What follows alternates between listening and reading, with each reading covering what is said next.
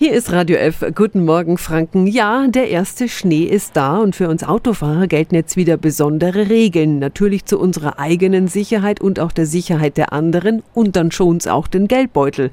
Denn die Strafen für Winterverstöße, die sind mit dem neuen Bußgeldkatalog auch teurer geworden.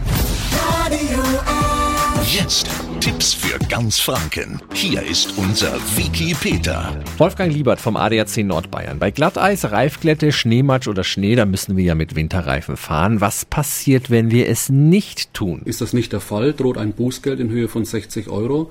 Zusätzlich gibt es einen Punkt in Flensburg. Werden durch das eigene Fehlverhalten Dritte behindert, steigt das Bußgeld auf 80 Euro. Was viele ja gerne in der Früh beim Eiskratzen machen, schon mal den Motor laufen lassen, um die Scheibe schneller frei zu bekommen, ist aber gleich aus mehreren Gründen keine gute Idee, ne? Nein, ganz klar, aber wer seinen Motor warm laufen lässt, muss mit einem Bußgeld von 80 Euro zuzüglich den Verwaltungsgebühren rechnen.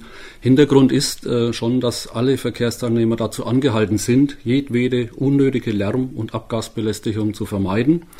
Außerdem braucht der Motor im Stand deutlich länger, um seine Betriebstemperatur zu erreichen und es kann Schäden eben langfristig auch am Motor äh, geben, dann, dass man dann wieder entsprechend teure Reparaturen in Zukunft dann vor sich hat. Vielen Dank an den ADAC-Verkehrsexperten Wolfgang Liebert. Alle Infos finden Sie auch nochmal auf radiof.de.